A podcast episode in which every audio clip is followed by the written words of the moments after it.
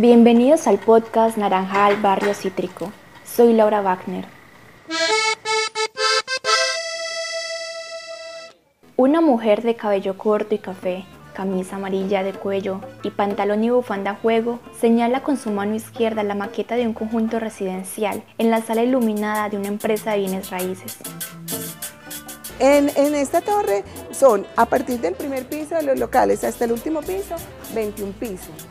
Es 2013, cuatro años después de haber sido decretado el Plan Parcial de Renovación Urbana de Naranjal Arrabal. La empresa de desarrollo urbano EDU monta una sala de ventas de los locales y apartamentos del nuevo Naranjal.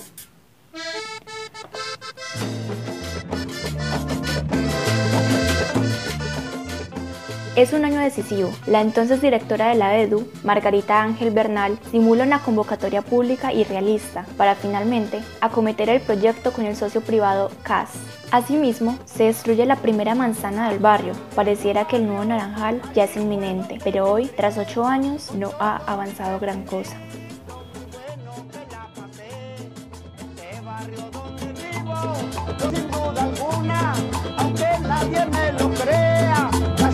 Y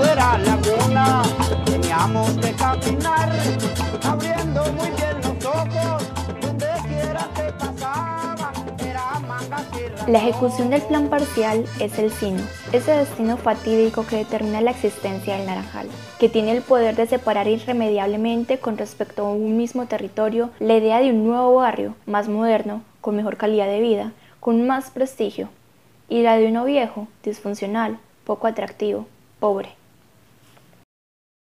Van a reconstruir, van a hacer urbanizaciones nuevas, inclusive que el nuevo Naranjal urbanizado se llama. Ella es Livia, más conocida como La Negra. En el 2016 contaba 13 años de trabajo en el Naranjal. Aunque no vivía en el sector, lo cierto es que la transformación del barrio afectaría, entre otros, a los comerciantes informales como ella. ¿Qué voy a hacer? Buscar qué hacer. Eso es lo que hay que buscar qué hacer. Desde ahora me, voy, me estoy a, a ver, averiguando qué voy a hacer. Quizá no haya habitante en Naranjal que no sepa más o menos sobre el plan parcial. Los avisos de desalojo, la edificación sin terminar, las dos torres vistosas que ya están construidas, el regusto amargo de abandonar el territorio para darle paso a algo mejor que nunca disfrutarán, de dejarlo querido y conocido y sentir que la retribución no es justa. Por ejemplo, uno no está en contra de, de que la ciudad progrese ni que no, pero a lo menos que le paguen a uno lo justo.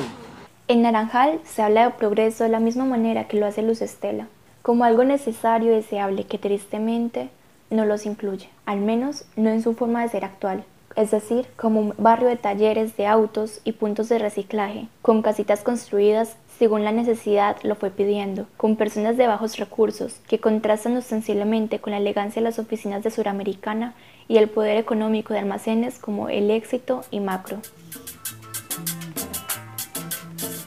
Lo que se vive en la ciudad respecto a Naranjal es un imaginario social, concepto del que se sirve el filósofo Armando Silva para referirse a esas representaciones colectivas que rigen los sistemas de identificación social y que hacen visible la invisibilidad social. O también dicho en otras palabras, una verdad relativa e imaginada a la que nos fuimos haciendo idea en nuestros discursos y metarrelatos de Medellín, eso a medida que el modelo económico de ciudad a finales del siglo XX pasó de ser industrial a oferente de servicios e innovación. El enfoque de ciudad que sigue hoy el país consiste en la articulación de seis clusters o grupos de empresas interrelacionados y estratégicos.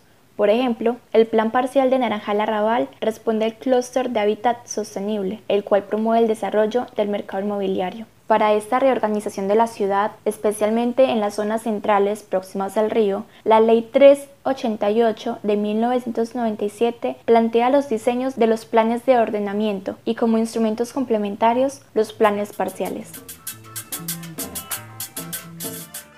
Cabe aclarar dos cosas respecto al de Naranjal Arrabal. Primero, es especialmente importante por su ubicación estratégica y porque funciona como proyecto piloto en todo el país. Segundo, como incluye a dos barrios, Naranjal y Arrabal, integra dos acciones distintas, la demolición de las edificaciones existentes y construcción de unas nuevas en Naranjal y la adecuación de propiedades ya existentes en Arrabal. Así, las ocho manzanas de la primera y las tres de la segunda terminan siendo visitadas, censadas y mediadas por la EDU. Así lo recuerda Luis Enrique Vargas. Aquí vinieron unas muchachas del EDU y midieron eh, los ranchitos, todas estas casas las midieron. En sí mismo, el plan parcial está formulado dentro de unos lineamientos razonables y justos con los habitantes de ambos territorios.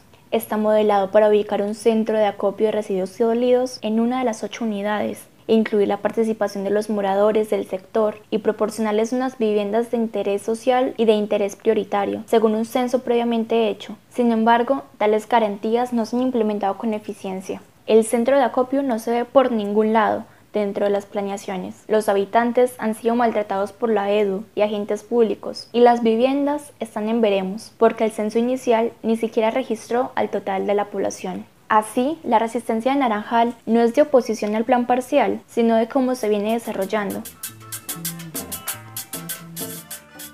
Son muchas las historias y situaciones a lo largo de los años que le dan razón a los naranjaleños de sentirse atropellados o no tenidos en cuenta por los entes municipales una marcha sirve porque de todas maneras tenemos que expresar nuestra inconformidad de alguna manera y esta es una de las formas, ya que el Estado por las vías legales no, no, no actúa ni responde. En otros temas, esta mañana la policía, la Secretaría de Movilidad, Espacio Público y Sanidad llegaron hasta El Caracol, espacio donde reubicaron a los comerciantes del Naranjal.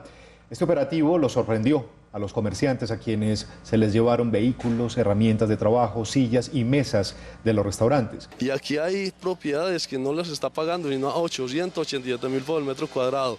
A nosotros inclusive nos está pagando, y es que mejor, a 1.225.000 por metro cuadrado. Yo creo que eso es demasiado injusto. La comunidad de Naranjal insiste en solicitudes como la oferta para ellos de vivienda de interés social, la indemnización pendiente de los trabajadores formales e informales, entre otros acuerdos. Ser parte de este plan parcial es una desgracia. Ni nos reubican, ni nos compran los predios, ni nos dan soluciones y enseguida van a cerrar las vías porque necesitan adelantar la construcción del plan parcial. Cuando nos cierren las vías, ¿de qué vamos a vivir? ¿Cómo vamos a trabajar en Naranjal? No lo entiendo. Naranjal, barrio de contrastes, de promesas incumplidas, de transformaciones con apariencia de amenaza, espejo de una renovación urbana que no representa los intereses de las personas de los barrios. Como propone uno de los manifestantes de la Marcha de Naranjal del 2015, quizá es hora de resignificar nuestro concepto de urbanismo como ciudad. Nosotros tenemos un criterio de urbanismo en el que sea el ciudadano corriente el que se beneficie del desarrollo urbanístico y, que los proyectos de renovación urbana a los que no nos oponemos en absoluto por, por, principios deben ser proyectos que primero beneficien al ciudadano habitante del territorio, propietario o no propietario. Mientras ello sucede, Naranjal se resiste, de una manera u otra, a ser bocado de los gigantes y caja de Petri de la administración.